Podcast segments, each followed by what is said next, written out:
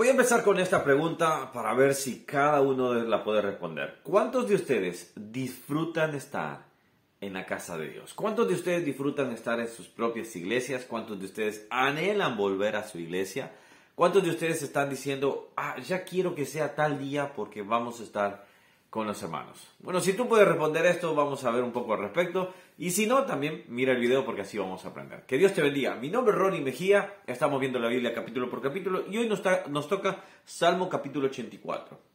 Si bien no puedo tocar todos los versículos, pero sí, yo te invito a lo siguiente. Toma tu Biblia, escucha este video y después ve a tu Biblia, haz tu propio devocional y encuentra el versículo que más bendiga tu vida. De esa manera después puedes escribirlo en los comentarios y decir, este versículo me impactó, me bendijo, esto es lo, que hizo o, me dijo el Señor a través de su palabra. Bueno, vamos a empezar. Primero que antes también quiero pedir disculpas, no había subido videos, estuvimos en una campaña evangelística, una campaña de varios días, este, desde el viernes hasta el domingo, y obviamente teníamos que estar preparados, estábamos eh, haciendo invitaciones, etc. Así que bueno, fue toda una fiesta, fue algo eh, muy lindo, muy, muy bendecido. Hubieron, hubo eh, personas convertidas, este, personas reconciliando, así que Dios eh, trajo paz a esas vidas, así que esperamos que ahora les podamos acompañar en el crecimiento. Bueno, sin más que decir, sigamos acá. Salmo 84 empieza diciendo, cuán amables son tus moradas, oh Jehová, de los ejércitos. Ahora, acá está dando un, anticipo de lo que va a tratar el, Salmo. Es sobre las moradas de, eh, del templo. Sobre las moradas del tabernáculo, no se refiere, no hace un, específico. Lo sí es la casa de Dios. El tabernáculo era la casa de Dios, el templo era la casa de Dios. Y ahora, cuando vemos esto así, pero también el, título que se le pone eh, ya directamente al salmo es al músico principal sobre Gitit, salmo para los hijos de Coré. ¿Quiénes eran los hijos de Coré? Bueno, los hijos de Coré eran aquellos hombres y aquellas mujeres, vamos a decir así, pero en especial los hombres, porque eran los, líderes, eh, que hicieron una rebelión contra Moisés allá en el Éxodo y obviamente Dios juzgó a esas personas. Pero quedó un remanente, quedó los hijos también de Coré. Y creo que ellos estaban, dice mucho un, comentarista, que estaban muy agradecidos a, a, este punto, que deben haberse portado excelentemente. Es decir, eh, por misericordia no fueron eh, liquidados, vamos a decir, pero en el punto es que ellos dieron una buena nota después. Ahora, este salmo, también Charles Spurgeon escribe y estaba leyendo y decía, es de los salmos más hermosos que puede haber, es de los salmos más eh, sublimes realmente. Está el Salmo 23, que es muy conocido, Salmo 91, también muy conocido, Salmo 51, que es el lamento, ¿verdad? Obviamente, del pecado. Después está otro salmo, Salmo 119, que es eh, eh, la, cúspide sobre la palabra, obviamente hablando sobre la palabra. Pero este salmo es un salmo hecho para disfrutarlo. ¿Por qué? Si tú miras en diferentes versículos, habla, versículo 3, aún el, gorrión haya casa, en la casa del Señor.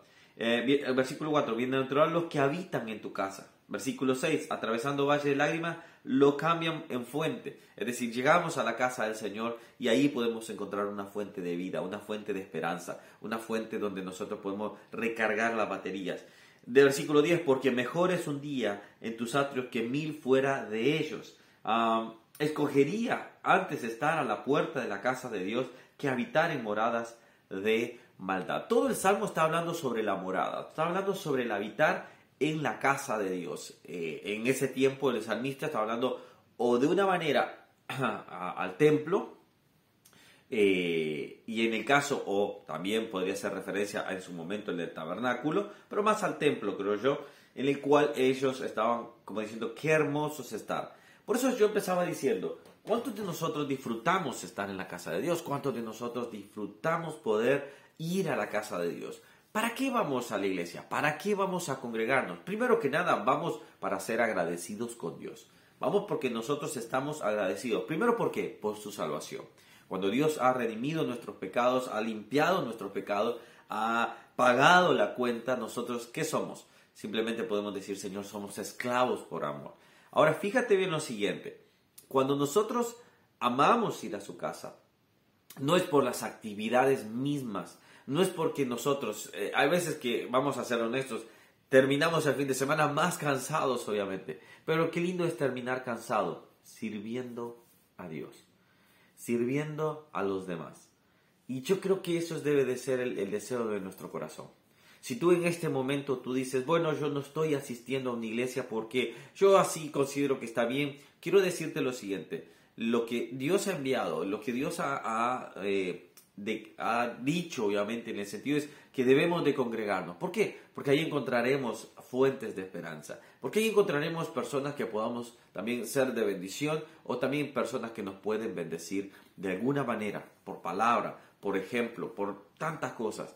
Ahora, cuando vemos esto es, yo disfruto ir a la casa de Dios. La pregunta que tengo que hacer es, ¿tú disfrutas ir a la casa de Dios? ¿Tú estás disfrutando ir a la casa de Dios? Si tú estás disfrutando ir a la casa de Dios, entonces tú has encontrado tu propio manantial. Tú has disfrutado, has encontrado ese lugar donde puedes encontrarte con los hermanos y adorar al Señor. Porque la siguiente ah, característica de que vamos a la iglesia es porque vamos a adorar a Dios. Vamos a exaltar su nombre. Vamos a darle la gloria a Él. Ahora bien, si disfrutamos ir a la casa de Dios hoy, un día iremos a nuestra morada celestial y cuán gozosos seremos ahí.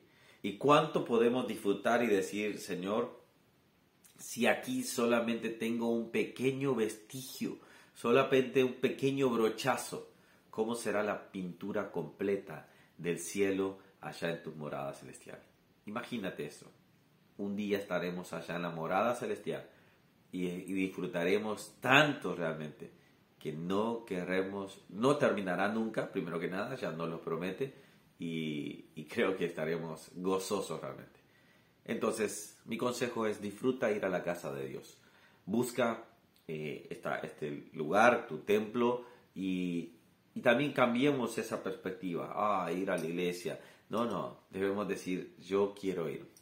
Yo le he expresado a nuestra iglesia que con mi esposa nosotros estamos cerrando la puerta el, día, el último día del sábado, por ejemplo, de noche, al último momento, ya a las 9 de la noche, estamos cerrando y cuando venimos a sentir estamos cerrando, pero al mismo tiempo ya estamos pensando cuándo vamos a volver. Amamos estar en la casa de Dios. ¿Y tú? Esa es la pregunta. Señor, te queremos decir que queremos amar ir a tu casa. Quizás alguno en este momento puede decir, a mí me cuesta quizás un poco. Padre, que en su corazón pueda nacer el desear y el querer, Señor, servirte de tal manera que, Señor, puedas disfrutar también estar en tu hogar, dándote la gloria, la gracia, Señor, y todo lo que se pueda hacer en tu casa, aprendiendo tu palabra. Pero, Señor, queremos disfrutar, porque un día estaremos en la casa celestial y ahí seré eternamente. Si puedo disfrutar este poco ahora, ¿cuánto disfrutaré allá realmente? Te doy gracias, Señor. En el nombre de Jesús. Amén. Amén. Que Dios te bendiga. Nos vemos el día de mañana. Suscríbete al canal. Dale a la campanita. Suscripciones todas ahí, ahí mismo. Y así te avisa de lunes a viernes que subimos un nuevo video. Que Dios te bendiga. Y perdonen que no había subido, pero bueno, era una buena causa. Que Dios les bendiga. Chao, chao.